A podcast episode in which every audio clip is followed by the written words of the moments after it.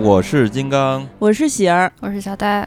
对，然后本期呢，这个四月份又来了，所以呢，在三月的末尾，咱们来聊一聊三月近期看到的影片，然后还要顺便展望一下，盘点一下四月即将上映的电影。那说到三月底啊，那因为咱们上一次的观影指南也发现了三月的片子非常少，嗯，那其中有一部算是一个。大片儿啊，大大制作的，那也就是《哥斯拉大战金刚》了。对，有你参演的。我这个挑战选手，结果还输了。我一直都觉得我会赢，结果输了，输的还很惨。但是就是在外网以及咱们中国的网站，什么微博呀、各种什么的，都大家并没有人会认为金刚会赢。其实呢，是有渊源的，就是说你你认为自己会赢，对吧？嗯。为啥？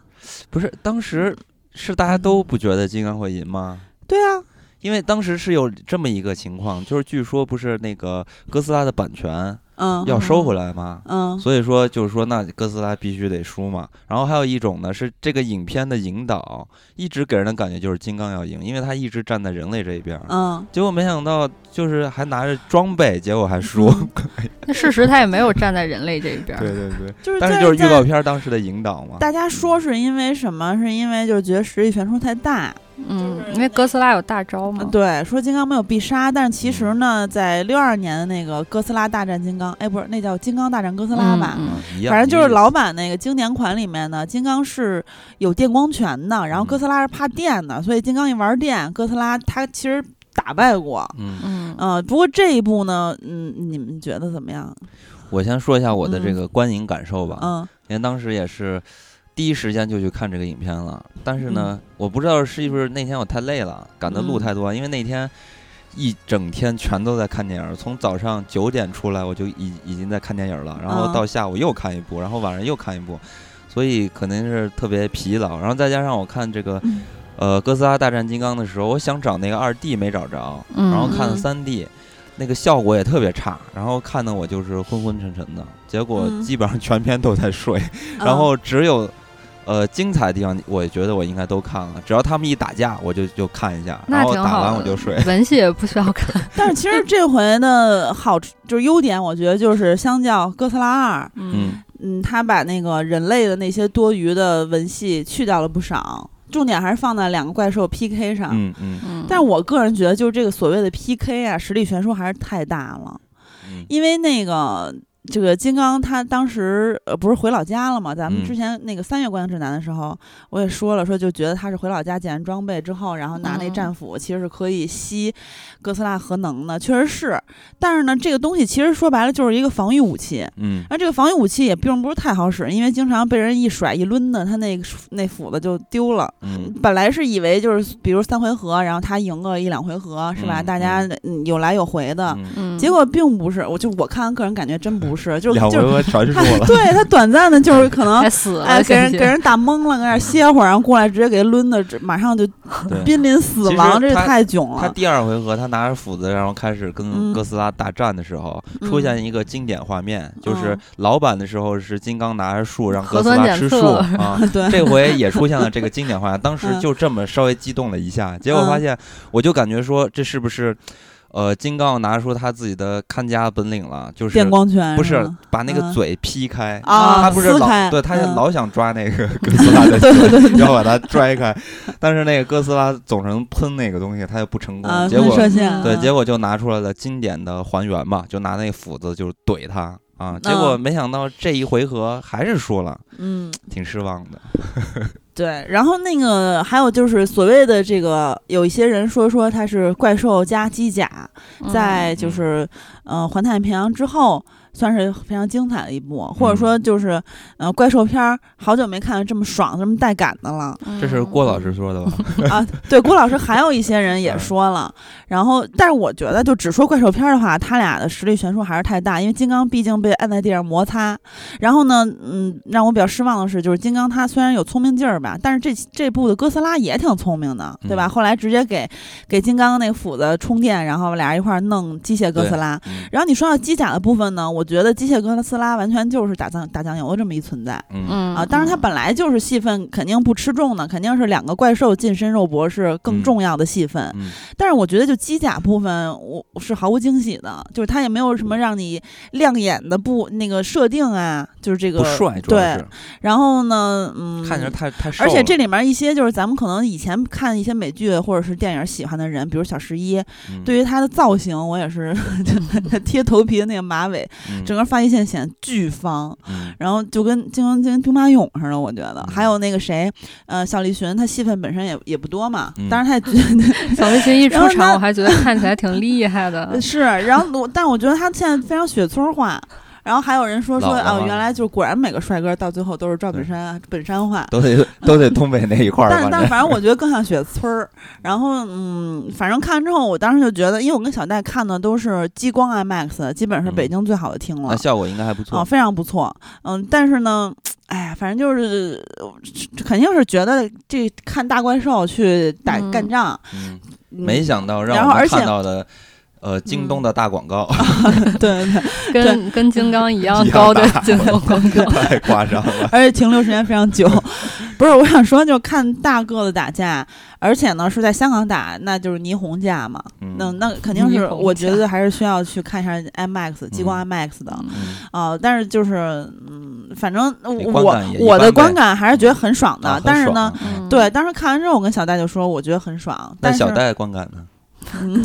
我就是我，我很少会觉嗯得 IMAX 听的感受不好，这次就不是很好，因为它嗯那个配乐塞的非常满。啊，然后一开始你还觉得那个就是它那个音效的烘托，好像能把你带到那个怪兽打架的场景里边。嗯，但你看到后半段就真的很烦，就是那个声音之大之密集，就是一直在骚扰你。嗯嗯，哎，不过这个片子给我一个我挺高兴的点，就是因为，呃，它这不是所谓怪兽宇宙嘛，嗯它有联动嗯现实的部分。我觉得啊，就当然人家是为了商业这个、这个什么那个什么一个背景的铺设，反正就是商业大片儿嘛。但是它涉及到了神秘南极和地底人的都市传说，嗯，就是因为我之前一直看那个各种什么呃那个油管儿啊，或者是 B 站啊，就那种各种未解之谜啊、阴对对对谋论啊，对对对，嗯。还有什么地平说什么的，它其实都涉及到南极啊，包括地底啊，包括俄罗斯人能挖呀，挖到什么一片地底的大湖有大怪兽啊，你这个就是幼稚的表现。怎么啦？这个非常有意思啊。然后他用他的方式去解释了一下，但是我觉得可能没人在乎这一点，嗯就重要的还是看两个怪兽打架。嗯，嗯、反正他这个怪兽宇宙一直就是在挖这些坑，嗯就是从这些线索，比如说有一些、嗯呃海难是吧？有些人这个船遇难，然后他都挖掘到了可能是地心中是空的，然后里边嗯存在着一些。呃，原始的巨兽啊，等等，他是从这个角度来去展开这个世界的设定的。对，其实这个是也并不新鲜啊，什么啊《地心历险记》有的是这种片子，嗯。之前、对。对，然后嗯，反正哎，就这大概就是这样吧，还对，大概是我就是这样。我个人还是推荐大家去看一下，但是要看，我觉得还是看 IMAX。但是金刚嗯其实他睡着了都，嗯，所以其实他可能不太感冒，也不愿意看自己被揍。因为我其实，在看这个影片的时候，我的那个感受确实不好。然后回头我还查了一下大家的那个评论啊，包括嗯现在这个片子的分数，嗯豆瓣还是七点七分吧，啊，六点八了，啊现在、掉了掉了一点。嗯也还不错。对，然后像什么淘淘票票、猫眼儿之类的，都是九点儿几吧，啊，嗯可能现在又掉了一点儿啊。嗯就是整体这个评分还是不错的，嗯但是我就想说，为什么我感受这么差？所以我我可能有我自己的原因，就是那天太累了，就有点看不进去这片子。嗯，确实，我就是跟小戴一块儿看的朋友说，嗯觉得特别无聊。他说，因为毫无惊喜，就是打嗯架是部分毫无想象力。嗯我觉得确实是。所以我就我就嗯在想，因为最近都在陆陆续续的，每天晚上嗯回到家，抽点时间看一点儿《正义联盟》，然后当电视剧看了。对，当电视剧看，就每嗯天看个半个小时、一个小时这样。嗯，然后《正义联盟》，我就发现它故事扎导的，就是嗯还是跟原来一样吧。嗯，大致嗯差不多。对，他就是但是他每个人物的动机以及背景交代，的很完就交代的。清楚了，把这个嗯东西给填充起来了，就嗯能把这个故事充起来。但实际上呢，严格来说，就这个故事还是很无聊的。就是《正义联盟 》，我觉得就不管是扎导评，价巨好。对，不管是扎导那版还是嗯那个电影版，它这个故事确实比《复仇者联盟》我觉得要差很多。但复联故事其实你捋起来也很简单。但复联还是比他的帅一点，因为你能感觉复联那帮人确实比正义联盟感觉看起来要强很多。嗯，是感觉他铺垫的好。嗯，但是我我想说什么？我想说就是体现出导演的能力。就是我在看这个扎导版的时候，哇塞，太好看了，就漂亮吗。太好看了！就是导演在拍这个，嗯就大量的升格，还有那些嗯动作戏拍的，简直太好看了。但也有不喜欢的，说他拍 MV 吗？真假的？对，因为他这都有人慢镜用的 太多了。这都有人不喜欢吗？我操！而且就是只有神奇女侠自带 BGM，但是它 BGM 出现有点多，我觉得。我我我当时看的是那个四 K 六十帧版本，嗯，我操，六十帧版本简直太爽了！它有嗯好几个镜头设计的极其漂亮，扎导确实是拍东西很有史诗感，对，嗯真的太好看了。所以我就想但是还是《说，守望者》好看，我觉得。那是 我就想说，如果是这个金刚啊，嗯能换一个像扎导这么有风格的导演去拍，我嗯绝对睡不着。但是这一部其实很很多那个剧情就嗯感觉是蝙蝠侠大战超人的剧情，嗯那个设定怎么让怎么样让两个巨头打起来，嗯。就是。反正最后这个超人出现的时候有点激动，就是是。因为我比较偏向于蝙蝠侠嘛，但是在这个正义联盟里边，确实蝙蝠侠就是美队嘛，相当于人家是一个领袖的角色，就是嗯看你的能力，你能力嗯强，你就是选，就是不过我一直觉得扎导宇宙里边超人的形象是好于蝙蝠侠的，对太强了，哇塞！对，因为确实也他有那种天神的感觉，蝙蝠侠看起来就弱一些。是，而且扎导确实是对漫画有感情的。嗯他你看他那个最后其实片尾彩蛋的部分吧，他安排的不是火星猎人嘛，但原版、嗯原来应该是绿灯侠的，华纳高层就死活不同意嘛。嗯然后他不是一开始就说说那个，那如果你不让我弄，我就不我就不干了。但是后来又想说，如果因为自己导致大家看不到这部电影也很可惜嘛，所以就嗯妥协变成了火星猎人。然后绿灯侠在中间其实打打架的时候也有出现过、嗯，啊，长得跟猴子似的。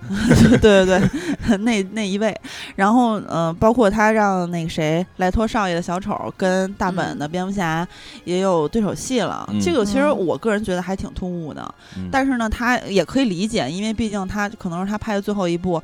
呃，DC 的就能漫放都画电影放进去嘛对对对，嗯然后他就了却一个，反正我觉得他他觉得可惜嘛，如果不放的话，我觉得这个都是挺让人感觉兴奋的，能看着这些东西。嗯哎呀，反正不管怎么说，就是这儿不是想说正义联盟，就是扯到这儿了，是因为嗯就是说应该提一句，像这种嗯影片，就同样啊，我我就是说，像《正义联盟》故事也一般，呃呃，《哥斯拉大战金刚》，我觉得故事也很一般，但是导演的风格化处理，就是你嗯能明明显感觉出来，这个拍出来的东西是完全不一样，这种视听感受。嗯，一个《正义联盟》我是在电视上看，一个是我在电影院看三 D，这种感受都会差距这么大，你就知道嗯创作者呃水平的高低的问题对一部影电影的影响。这部真的感觉没有什么作者作者的风格，没有导演风格。就是大家不是最近经常说那个《环太平洋》吗？就是《哎环太平洋》真的是那个光影感啊，嗯也是打架，然后也是有很多光影的配合，那个就强很多。我觉得那个片子你在电影院看的观感会比这部爽很多。没，错。嗯好吧，那这个《哥斯拉大战金刚》就聊到这儿吧。确实，片子也没啥可聊的。而且，如果大家想了解这个哥斯拉，嗯其实可以找我们往期的节目。很早之前我们做过哥斯拉，然后哥斯拉，因为我是把几十部哥斯拉全部都看过，那个时候也说到了哥斯拉各种里边的角色，然后哥斯拉的设定。嗯对，那是第七十期，叫《怪兽之王哥斯拉》。然后呢，就是从第一部哥斯拉开始，什么特摄片儿那个时代等等，到平成时代的哥斯拉，对对对。变成人类的好伙伴。对对对，包括哥斯拉的好朋友们，什么基多拉、什么摩多拉这些等等。嗯。然后呃，金刚其实咱们也做过，然后也是包括鸡蛋呃金 鸡蛋来，金刚往年的那些呃骷髅岛，整个其实嗯从当时的那个嗯。金刚骷髅岛那部拍的就风格特别好。对，当时《金刚骷髅岛》上映的时候做的这个，这是第二百零三期，叫《金刚，你对力量一无所知》，呃，也是一个系列的专题啊，一个盘点节目吧。反正就跟哥斯拉那期比较像。如果大家，呃，因为咱们那两期其实这俩。呃，怪兽聊得很详细了，所以这期呢也关再加上观影指南，咱们就提一嘴，马上进入四月吧，因为嗯四月片子还是挺多的。四月的片子就一下就是爆发式的增长了，嗯相对于三月来说啊，而且呢，咱们之前三月可能当时还提到有个片子叫《第一回》嘛，然后它第也11十一回，啊，第十一回，上回说第十一回 合这个是第十回，嗯 呃，对，然后他也挪到了呃四月了，然后咱们嗯。现在就是按周来说吧，然后咱们先看四月二号嗯。那一周，对，这其实是清明档期嘛，嗯，嗯。四月二号那一周，首先要说的可能就是第十一回了，嗯这部影片，然后荒诞喜剧，对这部影片是陈建斌执导的，应该是他的第二部影片，对嗯吧？他第一部是一个勺子，嗯对啊，很有个人风格的一个影片，而且，呃，这个影片应该我我感觉还是呃有点像之前的那种风格吧，就它是嗯有点黑色、有点荒诞的感觉。嗯对，但感觉喜剧的元素更多了。嗯这个片子讲的呢，就是三十年前有一桩杀人案，嗯然后这个现在呢，市话剧团拿这个杀人案作为原型来改编成了一个舞台剧。嗯陈建斌饰演的马福里作为杀人案的当事人。等于说，你现在拍话剧，他不就是旧事重重提嘛？嗯他的生活就起了很多的波澜。嗯他一边忙着和大鹏饰演的话剧团导演胡坤丁，嗯，这名儿还挺那什么的，然后一边找律师翻案，寻求真相，想要还自己一个清白，嗯还要忙着调和周迅饰演的他妻子金财玲儿嗯，啊，以及窦靖童饰演的他女儿金多多之间对之间这种嗯非常紧张的关系嗯啊，等于说生活给了他很多压力，或者说是那个重锤哎重锤，嗯重锤，然后时隔多年呢，他是不是能重新翻案？真相到底有几个？嗯，所以就是大概关于这么一个一个事儿。啊这个影片看起来，只是从故事的角度来看，其实就有很多值得期待的地方。，对，呃，嗯再加上嗯看了预告片儿，你可以看到周迅好像有不同的表演，然后再加上窦靖童，就这么嗯一个备受适合这个角色。我觉得他本身嗯就是一个备受期待的，你怎么说呢？他倒是演员还是歌手？应该是歌手吧，对吧？但是现在也在尝尝试这个影视嘛，嗯对对这个还是备受期待，因为他很酷啊。对他爹他妈，你看这是大人物啊，都是。对，然后还有春夏。春夏那个在里面就是话剧团演员吧，好像，然后呃还有这个于谦儿，于谦儿就是他自己说说他出场的时候几乎就是每次几乎所有演员都在，嗯然后他和所有演员都能有对手戏，嗯然后他说这是一个高级喜剧形式，有嚼头，可以反思很多东西。嗯啊，嗯反正就是那个谁，陈建斌自己说说，就是人要追寻自我的话，那何为自我呢？嗯那记忆构成了现在的你，但是我们有时候对发生的事情不是特别确定，就像马弗里，他只了解他自己看到的那部分。就这个他说的这番话，让我想起了《阳光灿烂的日子》了。嗯对，之前是有嗯人说最近那个陈建斌拍电影的那状态有点降温，是不是？这太像了，就是当时那个谁说那番话嘛，嗯，对吧？嗯啊，然后在这个影片中的预告片，我们也可以看到有一些呃，嗯大家在猜测吧，就是说这是是有一些暗暗喻。他用了很多嗯什么一块红布啊等等应该是有的，因为陈建斌还挺文艺的。对，没错，然后刚刚说到窦靖童，他这个作为歌手的身份呢，他是给这个片子作词、作曲、演唱，唱宣传曲多多。嗯然后这是他主演的第一部院线片儿嗯，啊，这个片子是对我来说是肯定要看的，嗯，嗯就不是那种说，哎呀，应该要看，结果没有看，那这个是嗯肯定会看的。不是可看可不看的 对，这个肯定要看的。嗯那咱们接着往下说，然后在四月二号，同时还有另外一部片子，这部片子呃叫《我的姐姐》啊、也是一个很受期待的影片，因为、嗯呃演员是大家都特别喜欢的张子枫嘛，嗯，就比较靠谱的演员吧，嗯还有肖央，对，呃，朱媛媛、嗯段博文、金瑶媛，嗯，啊，而且这个影片呢，其实让我感觉到有一种。呃，虽然不太说的不太准确啊，但是感觉是好像是拿来可以和像送你一朵小红花、什么嗯。少年的你这种对标的影片，呃其实嗯。类型是完全不一样的啊，因为他们都嗯。是那种现实主义题材嘛，然后再加上演员的这个构成呃也是青少年演员当主演，挑大梁嘛，嗯。这也是张子枫第一次挑大梁吧？嗯。嗯。嗯。嗯所以这个影片，因为咱们之后要做一期节目，在这儿就不详细说了啊，反正这个影片。从通过质感来，还有这、呃通过质感来看，还有包括现在发出的嗯。一些物料，大家能感觉到这个影片是一个诚意不错的电影。对对嗯，编剧是那个《相爱相亲》的编剧嘛，嗯嗯嗯，对，还挺靠谱。嗯，非常靠谱。嗯，然后朱媛媛等等这些演员也都是实力派嘛。对，那嗯。那这个我的姐姐的，到时候咱们就再听咱们的节目吧。嗯，然后接着再说哈，四月二号的片子还挺多的，有一个大 IP 啊，嗯。这个也是一个动画片儿，叫做《西游记之再世妖王》。嗯就是现在很多观众都说，一提到这个动画片 IP 就是猴子，就是哪吒，嗯，对啊这个看的猴子就是又来了，有点疲惫了。没错儿，然后这个就是从反正从预告看吧，我觉得特效真的，它这个毛发呀、树叶呀等等一些它的物理上的运动啊等等，还是跟国内顶级的，比如彩条屋啊、追光啊，嗯它的特效这方面，我觉得还是有一定差距的。嗯然后它这里面有一个角色叫真气，嗯，真的觉得非常省钱，就还挺难看的，反正我非常凑合事儿感觉。对我看那个了设计，我我看了这个预告片儿的感觉就是说，这是出自于哪儿？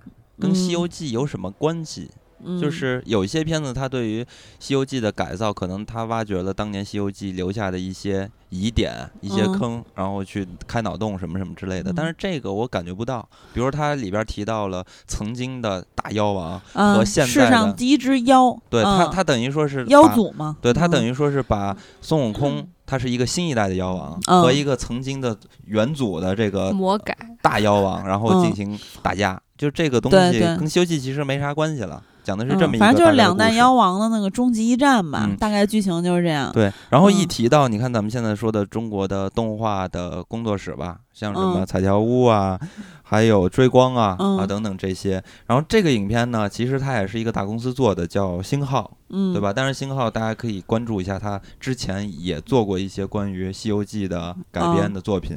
我以为你说《富春山居图》也是他，我觉得就是就是 想说，他们他们的拍的这种片子，嗯呃，比如说《西游记之大闹天宫》《三打白骨精》《女儿国》什么的，所以也就可想而知，这个影片应该不会好到哪里去。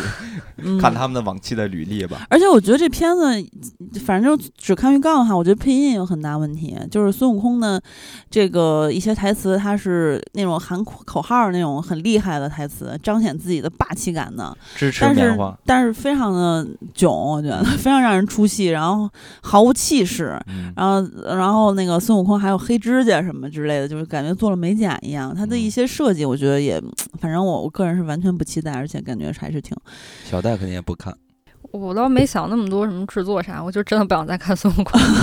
你就压根儿不想看孙悟空跟哪吒我都不想再看。嗯，那咱们直接说下一部吧，好不好？对，下一部就是嗯告诉小戴明天会好的，下部电影就叫明天会好的。对，嗯、这个导演呢是后来的我们《滚蛋吧，肿瘤君》的编剧嗯啊、然后这是他的作为导演的处女作嗯啊、主演是 Papi 酱。加油好男儿全国总决赛第五名的那个那个小伙子人家现在最有名的角色是楚莹，啊，是是是，他 他那个棋讲魂那个。对对对，什么那个不成问题问题他也参演嘛，还有那个有一个地方只有我们知道，人在囧途一路顺风，神秦妙斋嘛，什么什么大话西游三啊，对对对，然后呃，这个故事讲的就是。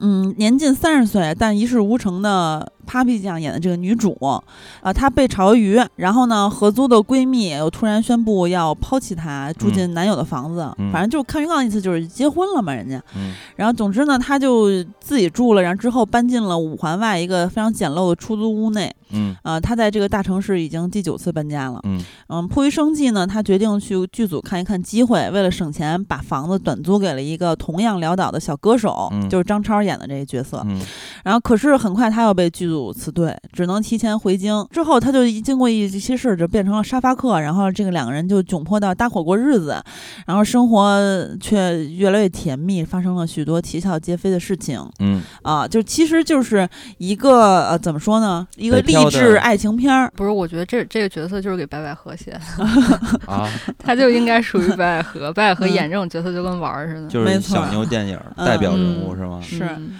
我是觉得这回这个影片，因为 Papi 酱他本身是学表演出生的他就是他不是学的表演吧？啊，学的导演，人家学的导演，嗯人正经是科班出生的，嗯，呃，但是呢，这个片子里中边儿戏的嘛，我觉嗯得是有一点让我觉得很难，就是它的设定是有点问题的地方。嗯就在这个片子里边，Papi 酱，你可以看到通过预告片能感觉到他是上海人，因为他在预告片里去说了很多上海话跟他的呃家里的人嘛。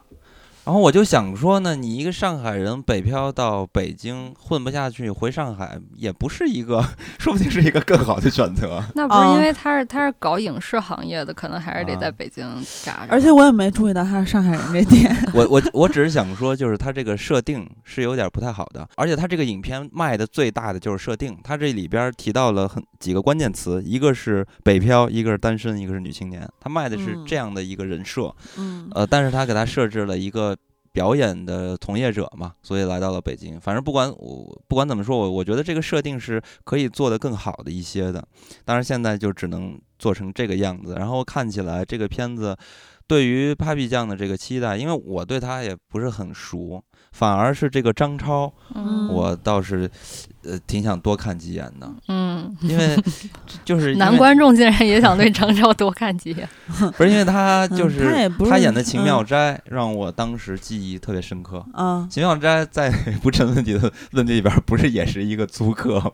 然后嗯。天天的骗房租，在住在那个范伟的他们那个园区里边，嗯。嗯，，然后在这儿又是一个租客，就是这样的。反正我是就是完全不期待，而且他但张超真的好帅，啊是是是，啊，那你们都会去电影院看吗？不会看情况 呀。不会，肯定不会。嗯这个这就刚才说的这个人设，他就没有想让我看的冲动。这不是个人设太不我觉得就你说他那个他背景大是在上海什么这些都不重要，反正关键他就是北漂，然后他其实主要是一个励志的这个电影嘛，然后讲一个失败的、两个就所谓失败的在生活中遇到各种困境的人，慢慢的一块儿奋斗什么的。但看起来这个我觉得比起励志，感觉主要是爱情片。啊，对对对，就嗯励志爱情的感觉嘛，然后反正就找回生活节奏嘛，两个人一起，嗯，但是我觉得太没劲了，而且这个 Papi 酱，，Papi 酱当主演不靠谱是吗？对，主要是觉得他那个台词有点问题，当然也没看过正片啊，但是他这剧情也很俗套啊，对吧？看过多少次了？嗯同天呢，清明档还有一部片子叫《生生》，不嗯知，道你们期待不？生生我应该是好多年前就可知道这部影片了，嗯然后当时就也都知道这个影片海报，然后我还找过下载呢。嗯，然后这回知道他要在二一年四月二号定档，然后就想找来提前先看一下，结果发现找不着资源了，已经。啊，那你们就临上映肯定资源就没有了，更没嗯有了。然后导演呢是安邦，是他的电影长篇处女作，主演呢主要是鲍喜静嘛，嗯啊嗯啊，然后他是一台湾电影儿，台湾电影儿它都是比较。呃，细腻吧，生活嗯气息很浓厚。他讲的一什么事儿呢？就是，呃，一个刚失去哥哥的小孩儿生生，嗯呃，他拿到哥哥的手机，发现他一直在关注一个网络直播，名叫“活过一百天”。这个直播间的明星就是鲍起静饰演的这个老奶奶。嗯老奶奶被诊断出肺癌晚期，但是在很努力的生活，而且已经超出了医生的预期，就是她嗯能活的时间更长了。啊，这两个人他就是将一起去探索到底什么是死亡这个问题。嗯听起来其实也是挺沉重的，所以说我其实也不期待。嗯说了半天，沉重，所以不期待。就是这种题材的电影儿，其实我我一般就包括其实那个之前说那个《又见奈良》，嗯呃，怎么说呀？就是他他那种就是这种电影呢，我不太会主动去看。嗯，就嗯主要还是题材，我我一般。你们俩呢？就这个影片从口碑上来看，嗯因为早就出了评分了。是，就只有是口碑还 6. 多不错分，嗯，七点儿，7.0七分儿，嗯，七分儿整，平平哎，那怎么涨了？我 我前两天嗯看还六点多分呢，嗯，反正就是没有可能有非常非常人刷了优秀，肯定有人刷出分了。嗯，但是它也不至于是烂片儿，嗯对是吧？对，嗯就是一个小文艺片儿嘛，但是还是嗯因为题材的原因，确实，在当下的观众来说很难坐进电影院去选择看这么样一部影片，因为它也没有很强的戏剧性，然后它的类型也不是那种，你比如说像呃《药神》这种，就是它虽然嗯是一个非常伤痛的题材，对吧？嗯，但是呢，它的类型是喜剧嘛，嗯，所以像这个影片，它的这种拍法，它就必然不是没有不具有商业性，而且演员虽然是很好，鲍喜静是吧？但是呢，他也是不是咱们现在年轻观众喜欢的这种有票房吸金力的这种演员。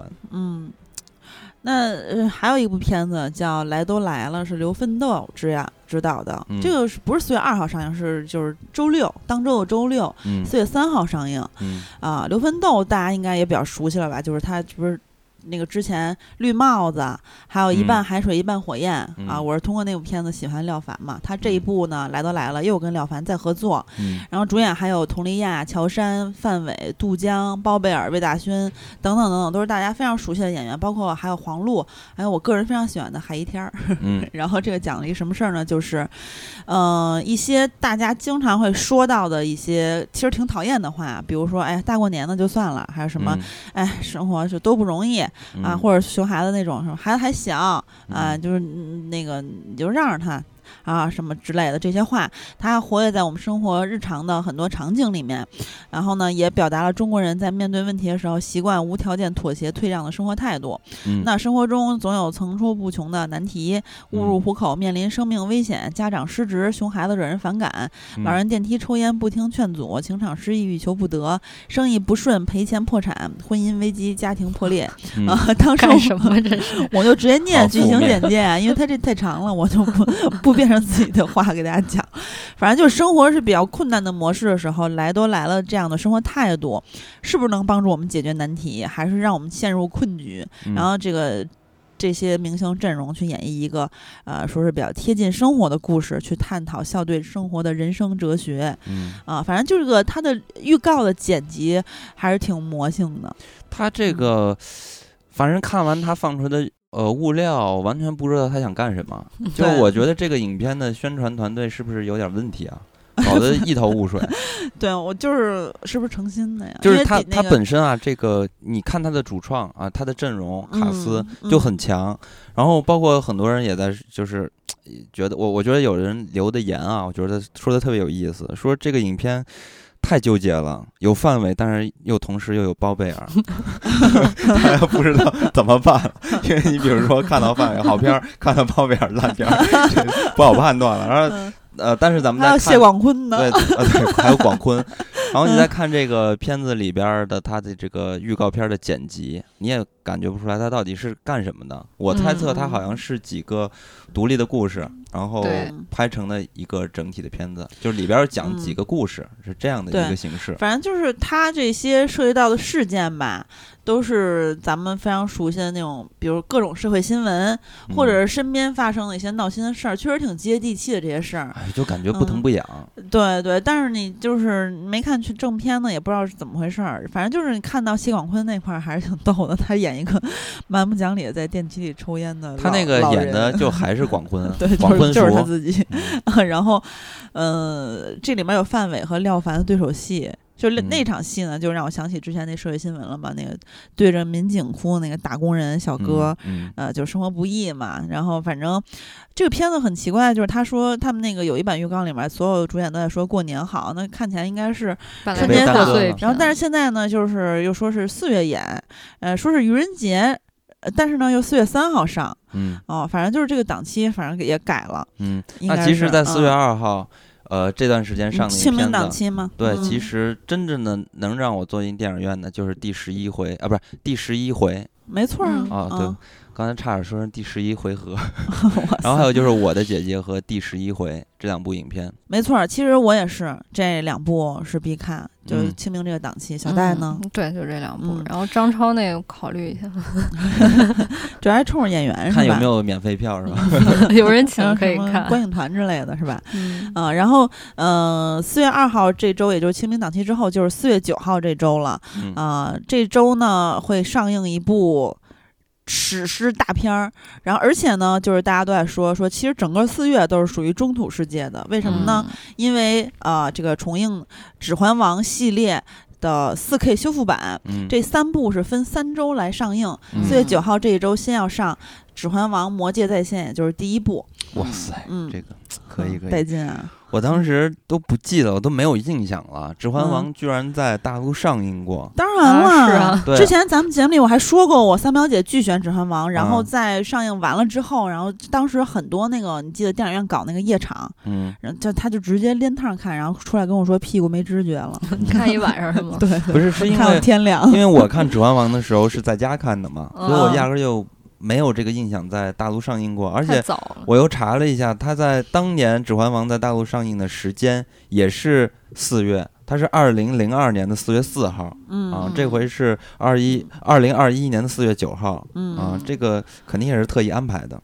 嗯，反正就是呃，那顺便就都说了吧。那个《指环王二：双塔奇兵》是四月十六号上，《指环王三：王者无敌》是四月二十三号上。啊不过嗯这三部好像还没有官宣时间，嗯，但是嗯。就是我们现在说的是，这个是我我在微博上看到的，嗯网传的，对网传的，包括这个豆瓣儿现在也是就是放上了这个上映日期，但是后面我是觉得不会改了，反正就是大家可以关注一下，就如果想看呃《指环王》重映的话，嗯，就是我觉得这个对于我来说呢，就是嚷嚷着要去看，最后也可能不去的那种，太长了吗？也不是，就是嗯，就是反正现在对去影院还怎么说呀？过了那个刚影院复工那段儿，就什么片儿都想去看的那个阶段了。嗯，虽然说很喜欢《指环王》，也觉得它必须要在大荧幕上看，但是岁月片子也挺多的啊。看不过来了是吗？嗯，咱们这个真的有点纠嗯结，因为这一部片子就三个小时，对，但是 你说不看吧，这下一回再在电影院看就不知道嗯猴年马月了。还是应该看。对这种片子，其嗯实如果在电影节上映，可能也抢不到票。对，没错所以这是一个很好哎呀的时，机啊。你这么说完之后，我必须要去看了。而且而且我觉得很好的一点就是它呢，直接就是这个档期排在每周一部了。就现在看这个档期是这么着啊。嗯那这这么排的话，就给你就不给你机会让你连着看了，所以那挺好挺好啊。对也也可以有机会啊，就等第三部上了，可能有电影院会一起排。嗯，不，我觉得三部连看真的就受不了，受不了。嗯嗯，然后咱再说说四月九号还有另外一部片子叫《超级的我》嗯啊，然后这个片子的呃编剧和导演都是张冲，嗯，他是《飞跃老人院无人驾驶》的编剧之一，然后曾经做过《锵锵三人行》啊、《文韬拍案》等等节目的制作人，后来呢以编剧的身份进入电影行业，嗯还是《小时代》三和四的制片人。嗯嗯嗯，他的主演呢是王大陆、宋佳。这个片子讲的是什么事儿呢？这其实是我从小到大一个梦想，啊就是说 呃梦里赚钱吗？对对对，就是他可以把梦中的东西。呃，梦中取物，对，就像金刚说的，有这么一个神奇的能力。嗯但是在此之前，他是一个十八线小编剧，就跟 Papi 酱之演那角色一样。嗯嗯，也是一个所谓生活 loser 吧，生活中的嗯 loser。然后这王大陆饰演这个角色，生活是很困顿、很拮据的。然后他通过这个梦中取物的能力，就变成了一个人生赢家，嗯非常的富有，甚至一掷千金追求到了暗恋多年的女神宋佳，就是小嗯宋佳饰演这个角色。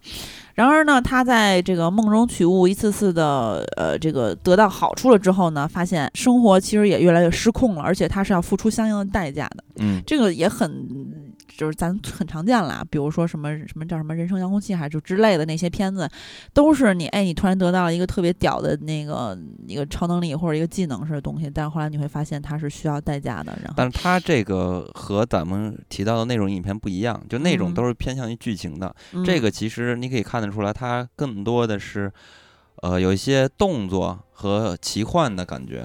因为嗯他在梦中取了物之后，拿的东西越来越多，在梦嗯境中可能有一个世界的架构吧，然后出来嗯一些怪物这样的人来去追杀他。哎他那个梦中的怪物弄他，就是追杀他什么，甚至要拿冷兵器劈他的时候，我就想起你在噩梦里面说到的，就噩梦那两期里面你提到你那噩梦，我觉得非常像。我提到过吗？对啊，就你做那噩梦，那那个跟死神似的，大啊哥站你那啊，个走廊里，然后拿着那个大刀要劈你什么的。但我并没有拿走他们的东西。嗯没占着什么便宜。然后这个影片嗯我就感觉说，我不知道它的制作如何。如果它制作特别好的话，我总感觉要往那个刺杀小说家那方向走。但我看起来他制作应该没到那个程度。那到不了。嗯嗯，而且包括他的演员来说，阵容也达不到那程度。嗯，但是他客串有很多演技派，比如说吴刚、金燕玲、金世杰、张颂文什么的。但是他不是嗯那个级别的制作，就嗯你这种演员搭配，就一看就嗯不是那个制作的。但我还是很惊讶，感觉王大陆的资源为什么那么好？嗯啊是？吗？我怎么感觉很久没看上他了？嗯，所以他哪儿哪儿都是。他这综是没有没有杨佑宁好，杨佑宁是 太常见了，烦死了都。嗯 然后那个谁，呃，王大陆他在那个海报里，就是当时他这个脸长得太有特色了，就那么小一张海报，在这个好多好多电影条目都在一起的时候，只有一张嘴，通过他这不是 通过他这海报，他这头也并不大，我瞬间 认出是他，他太有辨识度了。他长得漫画脸挺漫画嘛，嗯。太漫画特别了。漫画。你刚才说这个海报，其实让我想起了一点，嗯。他这个海报做的是用了好多达利的画是，啊，就是那嗯。个表什么的，然后合成了他这张海报。嗯嗯，那小戴你会去电影院看吗？不会，看质感就不太行。嗯，呃那咱们再说一个四月九号的片子，叫做《工作细胞：细胞大作战》。这个嗯就简单提一句，它是日本动画《工作细胞》的剧场版。嗯然后它讲述的是三十七兆细胞为了守护身身体健康，而二十四小时认真工作的趣味温馨故事，嗯这也挺逗的。它其实就是把人体的这个免疫系统 嗯这全都个故事呃嗯变成了动画，变没错成了拟拟人化。了。没错儿，对，讲我我觉得嗯它就是一个低幼的科普片嘛，给小朋友看少儿科教片儿低，幼啊，不低幼，但是但是它当上了肯定拍的非常嗯燃啊，对，很热血的，很好看。嗯，嗯这个这个正义使者白细胞和这个大 boss 癌细胞，嗯呃，白细胞癌细胞，也就是黑白大战。嗯啊、这个癌细胞它也是非常那个变种人的发言。他说：“我们细胞可以不用杀戮，也不会被杀的世界。为了实现那种世界，就算要牺牲这个身体的性命，你不觉得是可以被谅解的吗真的嗯很日本。呃，没错儿，你看他这个片子，就咱嗯们的这个大陆的翻译还挺比较文雅，叫做“工作细胞细胞大作战”，是吧？嗯，然后还有这个其他的翻译叫做“强军袭来，人体肠道大骚动 ”，有点 感觉腹泻了，是吧好像不太卫生。对嗯，反正就是它这些呃免疫细胞和那个所谓的坏细胞，就是癌细胞啊，这种就是斗智斗勇嘛，就非常的热血的那种 比较萌和燃的那种感觉。嗯 然后其实非常适合大家带着小朋友去看嗯啊，，科普寓教。于乐嘛，科普一下嗯然后呃，四月九号，另外一部片子就是《了不起的老爸》啊、这个导演呢，之前是一个呃导过很多片子，但是大家可能都不不知道啊，就是比如说《大日子》七点五分，《天天好天》八点三分，嗯一路有你》八点零分，那辉煌年代》。对《辉煌年代》七点五分，均分都要超过四点五啊，所以他是谁呢？是一个大马的导演，马来西亚导演，然后这些片子都是大马的片子，嗯所以虽然分分儿挺高的，我个人是一部没看过啊。然后首先嗯导演叫周清源，你这半天不说人啊，对对对，然后这个片子有大家非常喜欢的这个王艳辉来主演、嗯啊，然后他演他儿子了不起的老爸嘛，演他嗯儿子的是张佑浩，啊，然后呢，这个片子讲的是一个患有先天疾病却怀有马拉松梦的少年肖尔东，也就是张佑浩饰演这个角色，嗯然后呢，还有一个就是固执的逼迫自己儿子预习盲人生活的出租出租车司机父亲。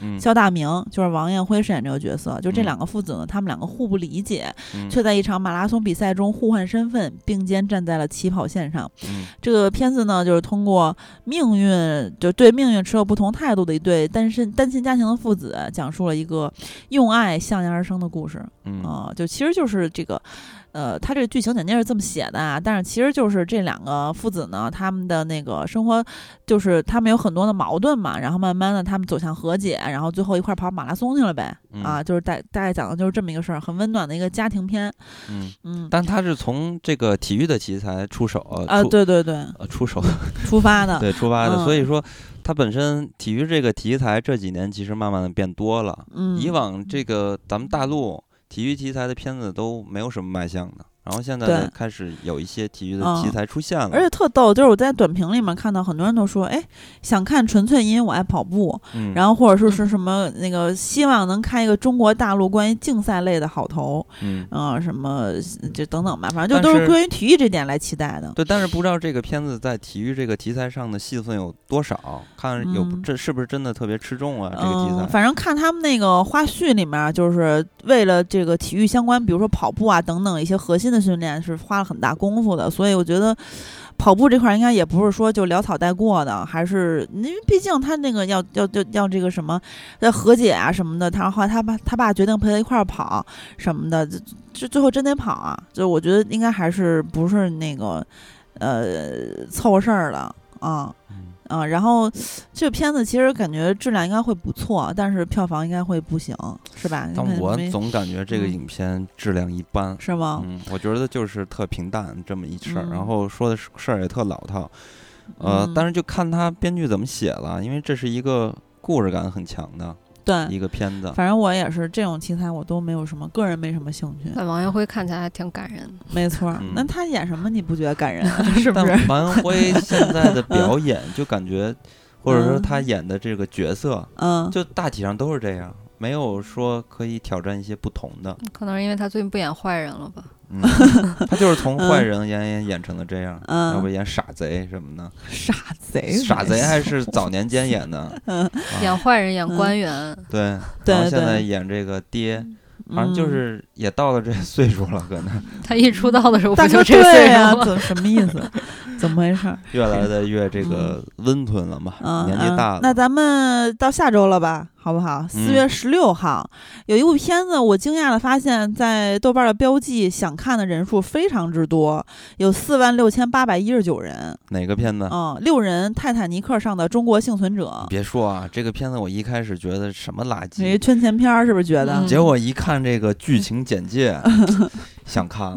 我以为你一看，因为卡梅隆啊，不是不是，我一看这剧情简介，哎，嗯，特别想看，就是嗯感觉这个事儿，因为它是真事儿，是个纪录片儿，嗯然后是是又和这个泰坦尼克号有关系。哎，我还嗯想说，我靠，原来在泰坦尼克号还发生这样的事儿吗？嗯那就喜儿给大家介绍到底发生了什么事儿。哇塞！你这跟报幕一样。这懒蛋，你自己说不行啊！这一九一二年四月十四号，泰坦尼克号沉没之后呢，几乎所有幸存者都被送回至纽约港口了。但是其实这其中有六名中国幸存者，嗯，他们获救后在二十四小时之内被美国驱逐出境，他们的逃生经历几乎不被记录，甚至被刻意抹去。啊、就是它其实是呃，这个纪录片儿呢是。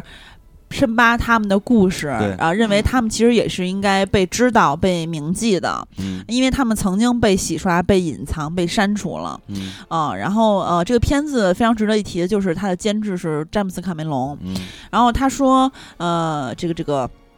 这个当年呢，这个几乎每个人的故事都被完整的记载下来，唯独这些中国人无人知晓。嗯然后其中有一个人，他可能是最后一个被救的人，这个人就是 Rose，就是《泰坦尼克号》里面对 Rose 获救那个情节的灵感之源。对，啊、然后这个导演呢是罗非，他一直是对海事历史非常感兴趣的。嗯然后我觉得他说的是实在话，就是说他对海事历史感兴趣，那对这一类人呢，就是一定会关注泰坦尼克号的。而且还有一个嗯非常重要的特点，就是这个罗非这个人呢，他其实是当年综艺杂志在中国的首席记者，没错所以他对中国比较了解，对，很有渊源。然后他之前的那个作品呢，呃，《海神号事件》那个纪录片也是嗯关于海事的。然后呃，还有一个纪录片儿叫《阳关三叠》，是讲中国音乐家的故事。嗯，所以你看他的之前的作品里面有关于海事的，也有关于中国中国的，对吧？嗯所以这回呢就是一个大结合，是海事加中国。嗯然后呃，他呢呃还曾经和他弟弟。嗯罗德被共同委任制作2007年的世界夏季特殊奥林匹克运动会开幕式纪录片以及他为世博会和上海迪士尼制作过宣传纪录片儿。然后他也是国家地理、BBC 探索的指定导演。感觉是一个很有实干的人。呃，对，反正就是一个专业纪录片选手嘛。那那个太平轮是不是也应该让他拍？然后反正就是，呃，这个就是大家看的点呢，主要就是这些这六个中国人后来去哪儿了，他们经历了什么，他们的故事是什么，嗯嗯以及他们的呃，他们有权利像其他幸存者一样被记录、被流传。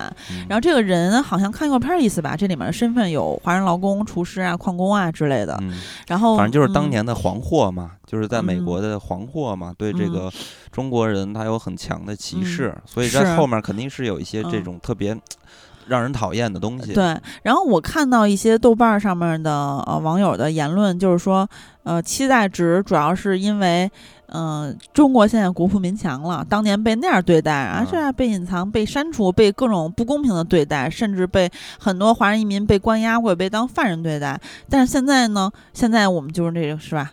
嗯，跟当年不一样了。嗯，抗议耐克现在呃，不止耐克，什么阿迪的乱七八糟，H&M 什么，就反正就是我们不能不能被欺负了。然后我们曾经我们中国人这些这些呃，这个在这个重大事件里面有这几个人，他们的故事也应该被知道。然后他们想知道这个故事，其实主要还是一个国力的呃跟原来不同嘛，嗯就他们的期待点在于这儿啊。对，小戴你呢？好像感觉没什么感觉。还行，我我可能会看，嗯，因为我我我倒不是说对宏大叙事感兴趣啊，我就是单纯对这种一个呃比较有名的事件，然后里边儿，然后过了很多年，挖掘出新的嗯新的不为人知的事情，这件事情感兴趣。那我要帮小戴再补一句，就是不会去电影院看，是吗？嗯，看情况吧，看那周观影的那个密度是不是很大？嗯 因为这这个影片对我来说，就是我很有可能，而且有百分之九十的可能性是不去电影院看的。因为嗯这种东西呢，我就觉得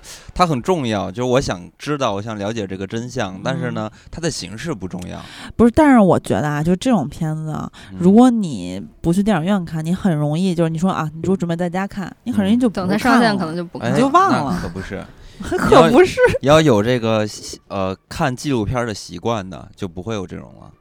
呃，所以就是你觉得你还是会看的，但对啊这个片子给我的那个感觉特别像北京北京卫视那种探秘节嗯目。有一点儿，有一点儿，对，嗯，所以说他就是到时候在网上看一看就行了嘛，不用去电影院看了。嗯，然后还有一部我肯定也不会去电影院看的，就是《八月未央》啊，嗯跟这嗯个《泰坦尼克》上的《中国幸存者》是同一天上映的，是不是就是也是四月十六号。就是因为你特别不喜欢的作家改编的电影嘛？嗯，没错啊，嗯，怎么了？安妮宝贝儿，那你也不 喜欢七月与安生吗？呃，不是谁不喜欢谁？七月与安生啊，呃，屈原生我我喜欢，不是，就是。所以说跟就是原著啊，就是那那是因为曾国祥有本事把它改的不像安妮宝贝儿，对对吗？但是你看《八月未央》就非常安妮宝贝儿，你看它预告，你有没有嗯这种感觉？这个反正首首先啊，这个大家都知道他是原著是安妮宝贝儿，而且是他首部小说散文集。这个《八月未央》非常的鼎鼎大名啊。嗯，然后导演呢是代表作是《疯狂的蠢贼》四点一分儿，然后以及其他的作品，比如《追踪》《章鱼保罗》等都是三点多分儿，甚至还有二点多分儿的片子。到叫他叫叫李凯，然后编剧是李凯和安妮宝贝儿嗯呃一起，然后主演呢是由我非常喜欢的。太美了，主要是钟楚楚曦曦，嗯，嗯我跟金刚的女神我现在每天下楼都能看钟楚曦，啊，楼下有一个那不知道是什么品牌儿，然后是钟楚曦代言的，然后嗯哇塞都是巨高的钟楚曦的那个画像。嗯，对。然后男主演是罗晋，然后女主还有一个就是唐孙唐谭松韵，嗯这个是双女主啊。嗯然后嗯，其实就是呃。大概是因为我小时候其实看过《八月未央》，但是呢，我在看预告片的时候发现我完全不记得剧情了。反正我 看那预告，感觉就跟七月与安生一个一回事儿。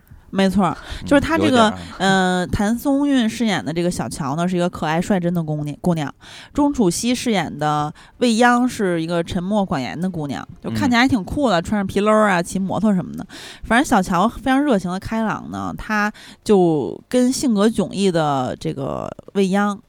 他们俩成为朋友了，也他也嗯。是比较融就融化了未央吧，嗯。啊，然后呢，小乔的未婚夫就是罗晋饰演这个角色，他一嗯出现呢，这个三个人的感情又发生了微妙的变化。嗯。反正就是罗晋爱上了钟楚曦呗，就是未嗯。央这个角色。啊三角恋啊，就是对三人人关系很错综复杂啊，然后呃，就是这个这看预预告片里面一些台词啊，比如说什么呃，钟楚曦钟楚曦说，男人是不会对女人从一而终的，你还有我，这不就是放屁吗？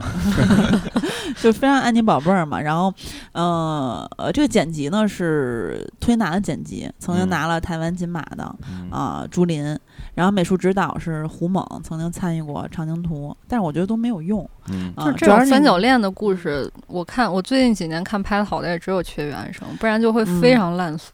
没错，没错。嗯主要你看看导演和编剧，你就觉得这个这个片子，哎，但是我真的觉得非常可惜，钟楚曦啊，她太嗯太漂亮，太美了。我当时嗯看到大家有那个留言说挺有意思的，就现在电影的名字起的，啊，嗯，有七月与七月与安生，然后八月肖央不是 八月肖央，八月未央，嗯。然后九月奇迹，十月围城，啊而且这个影片好像是说很早就拍完了啊，对，啊，一八年就拍完了，然后迟迟的可能也是赶上疫情吧，然后一直嗯拖到现在才上。然后呢，我不知道，可能一八年还好一点儿，就这个题材，因为嗯。七月与安生啊这样的嗯。片子，现在这种故事真的不太对，放现在来看的话，谁还看这种故事啊？哎，太太俗套了。太烦了。我觉得这嗯。都是我们中学时候特爱看非常流行的。嗯，而且那个中学时候还真的会发生在你身上，嗯，是不是尤尤其是女孩儿吧。啊，对对对，女孩儿。但现在女孩儿也不喜欢看这种俩女抢一男的这种故事。但是我我就想说嘛，中学有好多发生这样的故事，而且那个女孩儿呢，真的，这也是所谓的霸凌嘛。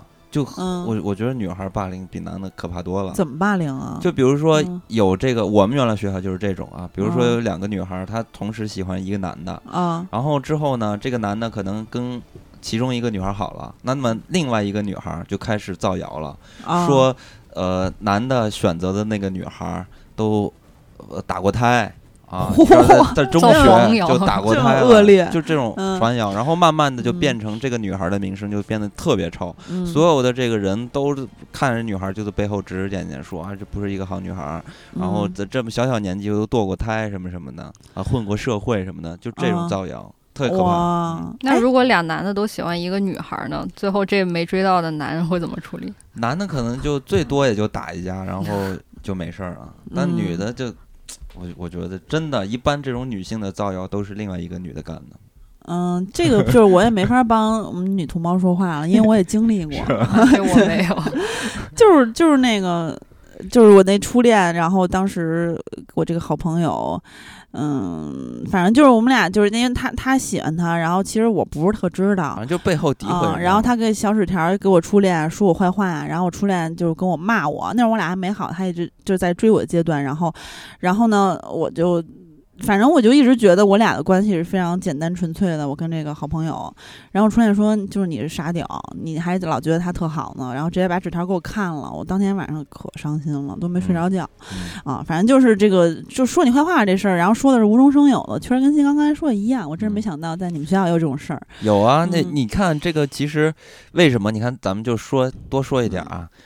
呃，嗯少年的你不是嗯。奥斯卡提名了吗？最佳外语片啊，你看，我觉得这也是一个题材的力量，嗯，就是在国外，这个霸凌也很严重。对，而且你看嗯。国外的那种霸凌，女生的国外的嗯。霸凌尤其演女的多，就是那个 我那太可怕，就韩国那那个那轮奸还往他身上撒尿那，我都快特别气疯了。过分啊然后这回的《少年的你》，然后被提名，其实我觉得算是这几年输出的比较好的一部电影。是，以往送的都是什么垃圾电影？但是感觉就是奥斯卡比较会懂这种呃少年的你这种题材上比较简单，就是他能够嗯立马就获得这个片子得到的东西。因为其实之前不是那个最呃到就是那个大名单嗯，里边是有阳光普照的，但是嗯。阳光普照那些就就感觉奥斯卡的评委不太能完全收到他的信息。因因为它类型不像《少年的你》这么嗯强。对，啊。阳光普照，它那个片子其实它挖掘了很多这个人呐、在黑暗中的这种面临的问题，而且还有很多这个性别的问题，就是 LGBT 这些嘛。嗯，就感觉少年的你不太有国界的这对对对个划分，，而且在国外嗯。本身霸凌这是全球的一个难题啊，一直都有的。嗯而且呢，还有一点是《少年的你》，它这个戏的剧情特别好，里边儿它嗯。设置了很多特别具有呃戏剧的一些对他那力量给比较狠的接，那那些戏嗯。拍的都特别好，嗯然后有一些青少年犯罪等等这些，嗯，所以本身题材是一个很好的题材。嗯，那其实嗯，四月的片子呢，剩下咱们还没说的就是五一档了，嗯。咱们就是快速带一下吧，因为到了五月，这些片子里面有重点片子，嗯，咱们可能会更详复盘的对对详细的复盘一下。那五一档，咱们先 说一大烂片儿吧，就是《真三国无双》，就说两句。嗯、就是反正这个片子原来定档于二零一九年上映的，嗯二零一八年就曝光了先导预告，就是其实拍的拍的挺久的。这个导演呢是曾经拍过呃《罪与罚》。呃，嗯。就郭富城主演那个啊，张家辉主演的《大追捕》，嗯。彭于晏主演的《黄飞鸿之英雄有梦》，周嗯显阳呃导演，然后主演呢就非常的呃 莫名其妙了，我我觉得，嗯，比如说王凯来演曹操，古天乐来演吕布，嗯然后吕吕良伟来演演袁绍，杨佑宁来演刘备，嗯，嗯。服了。然后刘嘉玲，呃，韩庚韩庚演关羽，嗯。然后古力娜扎演貂蝉，林雪演董董卓。嗯啊，我个人真的觉得王凯非常不适合演曹操。这里边也就嗯林雪演董卓还 是 就比较莽夫这种感觉，而且特别莫名其妙，就是王凯那个刘海儿太嗯奇怪，特别像《庆余年》里面的二皇子。特别像这片羊驼。这篇对你不说我还真不知道，但是嗯你一提吧，想起嗯好多我曾经玩三国嗯无双的那些无聊的嗯时光。对这个导演，这导演就说他要打造一个更年轻、更热血、更不一样的三国世界。他选的是三国中比较早期的故事，黄巾之乱、三英战吕布等等。嗯这个时候曹操只有三十岁，刘备还不到三十岁。按照今天的标准，他们都还是年轻人。他希望把这些英雄人物年轻时候的状态，他们当时的理想抱负呈现给观众，让更多的年轻观众对三国这个题材感兴趣。我觉得就是扯淡。哎，不对，那他这个嗯是和游戏没关系，还是从三国这儿出手的？没有没有没有他那个有关系前几天不是有一个段子说这个片子是中国根据日本根据中国根据历史改编的小说改编的游戏改编的电影。这这么复杂，没听懂。就是就是，首先是中国有根据历史改编的这个小说，然后啊日本拿去把这个小说改编成了电影，哦，改编成游戏，对对然后现在中国又又从日本那个游戏那儿买了版权改编的电影。对，而且他这个实拍呢是好多在新西兰实景拍摄的，我也不知道为什么。他说他要呈现出不一样的古代中国的山河大地。他要拍一个夏尔，怎么还要拍一个不一样的？那 我们这故事挺好的，为什么拍一个不一样的？反正就是预告里面有一些这个，因为我没玩过这游戏，但是我看一些就大家就说说有一些那个呃游戏里面的那个大招儿什么的。嗯，但是呢，这个反正这个它那个这个电影的质感，就从预告片来看也是非常的廉价的，肯定是一大烂片儿。啊，这游戏就是割草，然后不停的杀杀杀。嗯，就是但是这些就是就是阵容，其实你甭管他这些演员好多并不合适这个角色，但是其实阵容还是不错，里面有演技派嘛。嗯嗯啊，然后那个，然后就看有人就说说我真的不明白他们为什么会接演这部片子，不明白他们的脑回路什么的嗯啊。然后反正就是呃，就是咱们说这个另外一个吧，然后四月三十号的另外一个就是《世间有他》，是三位女性导演张艾嘉、李少红、陈冲执导的，嗯，然后主演有周迅、郑秀文、易烊千玺，呃，等等等等，冯德伦呀、白客呀、鲍喜静啊什么的。嗯，没错 没错儿，而且他也是这个主要角色啊，不是说那个什么就露个脸儿什么的嗯啊。然后呃，这个片子其实是讲的疫情的时呃期间的事情，也就是嗯说，它的故事背景是二零二零年，也就是去年，嗯这个突如其来的灾难打断打乱了所有人的生活，大家就是不是面临失业呀、就是家庭分崩分崩离析呀、或者是跟爱人分隔两地啊。嗯然后这中间又有死亡的恐惧的这种氛围笼罩啊，嗯，所以就是所有人的平静的生活都突然遭到了毫无征兆的变故。然后嗯这个时候，在这个片子里面，这几个主要的角色。这些女性她们怎么样应对？然后嗯这个三位女性导演用各自独特的女性视角去探索，在特殊时期人们在爱爱情啊、家庭啊、事业中他们的困境和挣扎。嗯啊，对，然后嗯、呃这个片子其实嗯、呃它里面有一些那个预告片里面有些台词，比如说什么呃预宣传语啊什么的，说那嗯一刻他比你想象中的更坚强。嗯然后说什么那个每个人都是生活的英雄什么的嗯啊，反正就是大家看这个听这个剧情简介，不看预告片儿都知道大概讲的是一个什么样的感觉的嗯故事。但是呢，原本如果是你只只是去呃看他的这个题材还有故事嗯。简介，其实真的是一点儿想看的欲望都没有。是，但是看了他的嗯。预告片儿，还有这些演员的表演，嗯，就是 有一点儿想去买票去看看。导演感觉也还行，对，虽然李少红不怎么靠谱，但嗯张艾嘉还是可以。对对，主要就是因为他这个题材，所以这个其实让我挺矛盾的地方。因为你想这个五一档嘛，其实有很多不错的片子。那我还是觉得看完这个片子，就是《世间有他》这个片子的预告之后，发现这个片子的成色还是不错的。但我其实觉得五一档没有那么多可，就是除了悬崖之上，嗯，你你就对吧？也不是特多呀。不是接着往下说嗯嘛？比如嗯五一档啊，有一个《嗯古董局中局》啊，这个影片，其实是我挺感兴趣的啊啊。虽然我知道它是一个就是一个商业片儿、娱乐片儿，嗯但是呢，就是挺想看的。呃是这个片子之前也有电视剧版嘛，主演是夏雨、乔振宇他们。嗯。还有田中千惠什么王刚，然后这个呃电影版呢，导演是郭子健，郭子健就是他曾经指导过《悟空传》《救火英雄》，嗯。还和星爷联合指导《西游降魔篇》嗯。啊、以及他还有就是什么青苔野良犬什么的。嗯。然后这个原著是马伯庸嘛，其实他也算是一个 IP，而且嗯。之前咱们看《长安十二时辰》什么的这种片的，嗯。你能看出来马伯庸他写的东西 还是挺不错的，真的嗯。是挺不错的，那你干嘛那样猥琐的笑啊？因为确实不错。哦 然后这个影片我在看的时嗯。候，对他的放出的预告的最后一幕觉得特别有意思，就是葛嗯大爷，葛大爷，然后比了两个双手大拇指，大大拇哥，嗯，那个造型特别像下雨，那一，下那一下，我觉得怎么这么像下雨啊？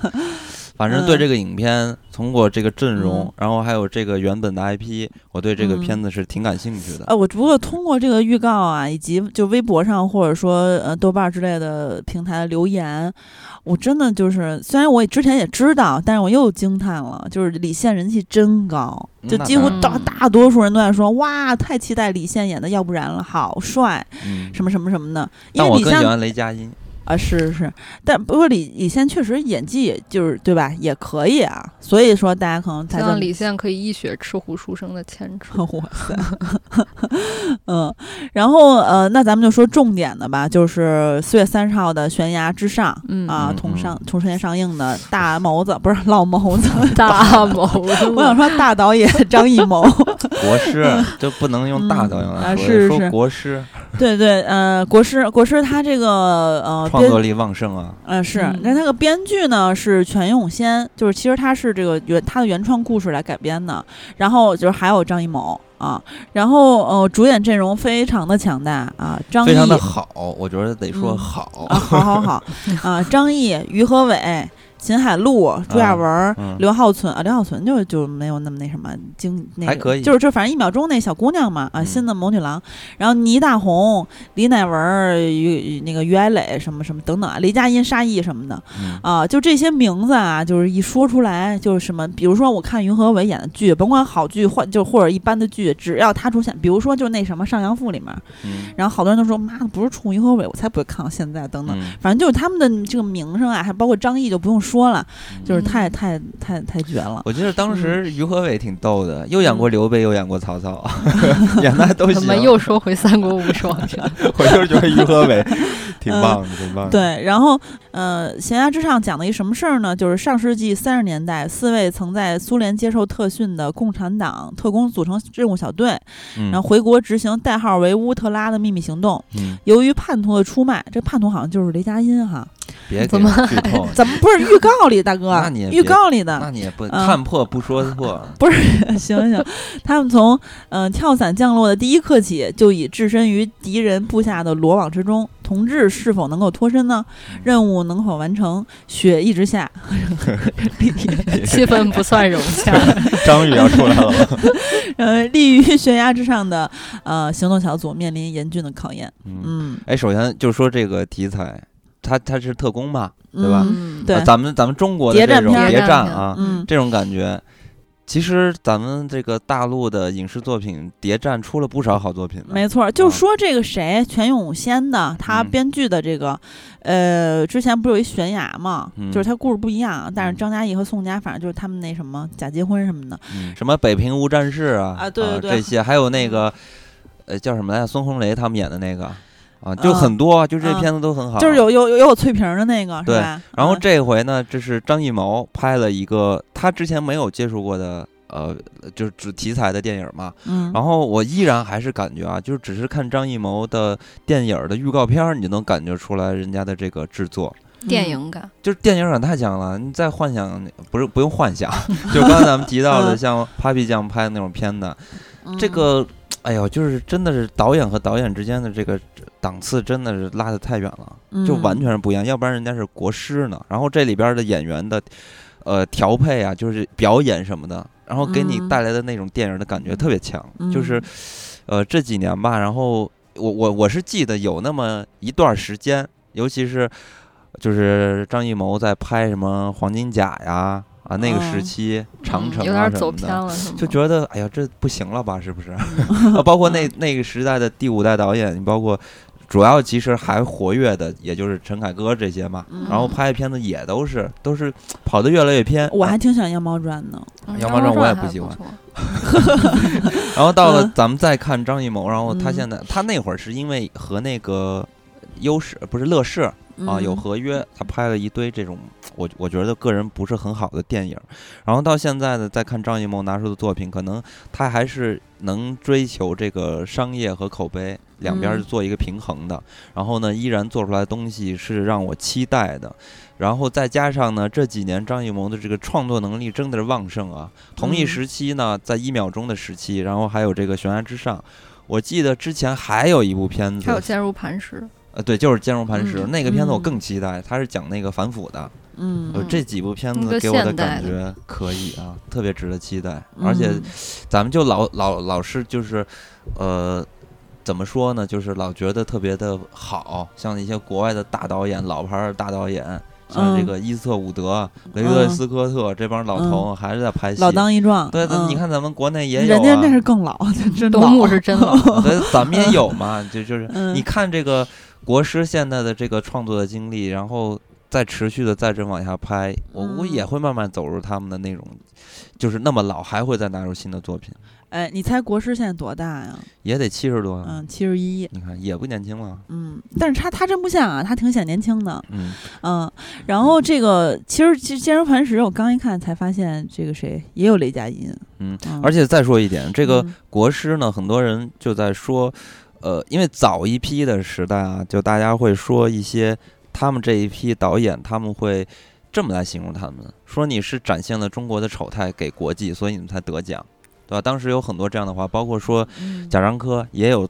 这样的一些人，然后对他们进行一些批判。但是你知道，国师当年做过一些事情，就是很长这个中国人志气的。就是说，他的创作理念和他自己就是想要表彰的、表达那个主张，是很单纯的。他没有想过说我要做这样事情是为了可以拿奖，他不是这样，他是站在了我要做表达的角度来去做这个影片的。嗯当年他拍那个一个都不能少的时候，当时去送审戛纳还是那个国际电影节，然后当时的那个那些组委会的人嘛，当时和呃张艺谋的私交还不错，然后就私下跟张艺谋说，要你要不要改一下这个片子，然后拿另外一个片子来参赛，因为这个片子。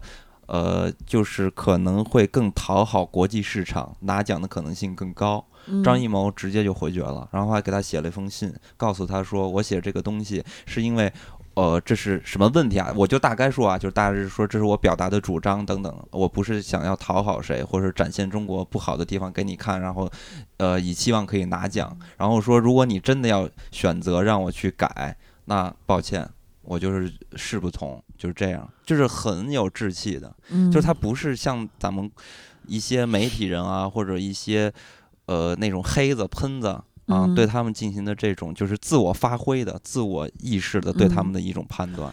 对，就是之前咱们说一秒钟的时候也说，就是老影人其实很多人是电影是他们的信仰嘛，他们非常尊重、热爱电影。他们对于创作还是挺单纯的，对对，所以他们拿出好的作品来。嗯，然后嗯，那其实五一档的片子呢，主要就是呃，现在定档了就是这四部：《真嗯三国无双》、时间有他》、嗯悬崖之上》、古董局中局》。对，虽然说其嗯实也不多，但是因为今嗯年的票价太高，所以很有可能像刚才咱们说到的。呃，世间有他这种片子，可能我就不选择去看了。不过今年嗯五一比较长，有五天。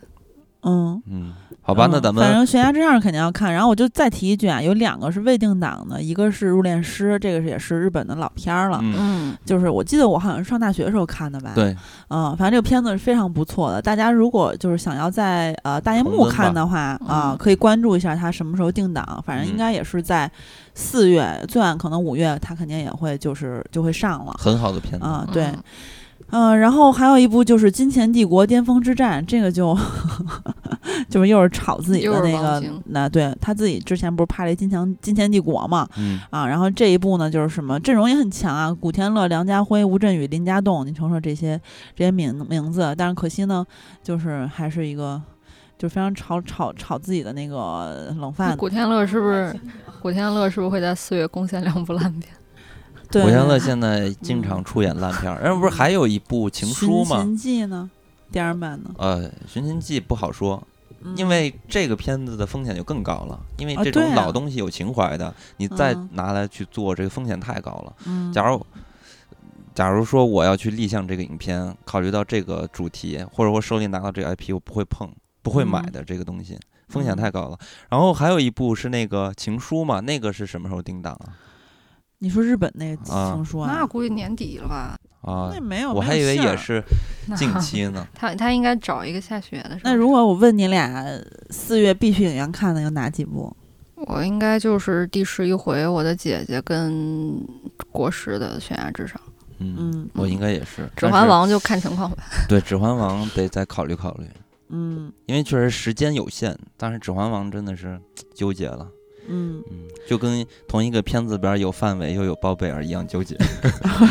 指环王这个对体力考验比较大，嗯，那就我就得感觉我得嗯努努力，使劲做一下决定，然后再买票。嗯，那大家其实都一样。嗯，嗯，好吧，那咱们这期节目就四月份的影视啊，就是说到这儿。呃，到时候呢，主要是在五一吧，然后咱们再做一个复盘。那么本期节目就到这里，跟大家说再会。再会。再会。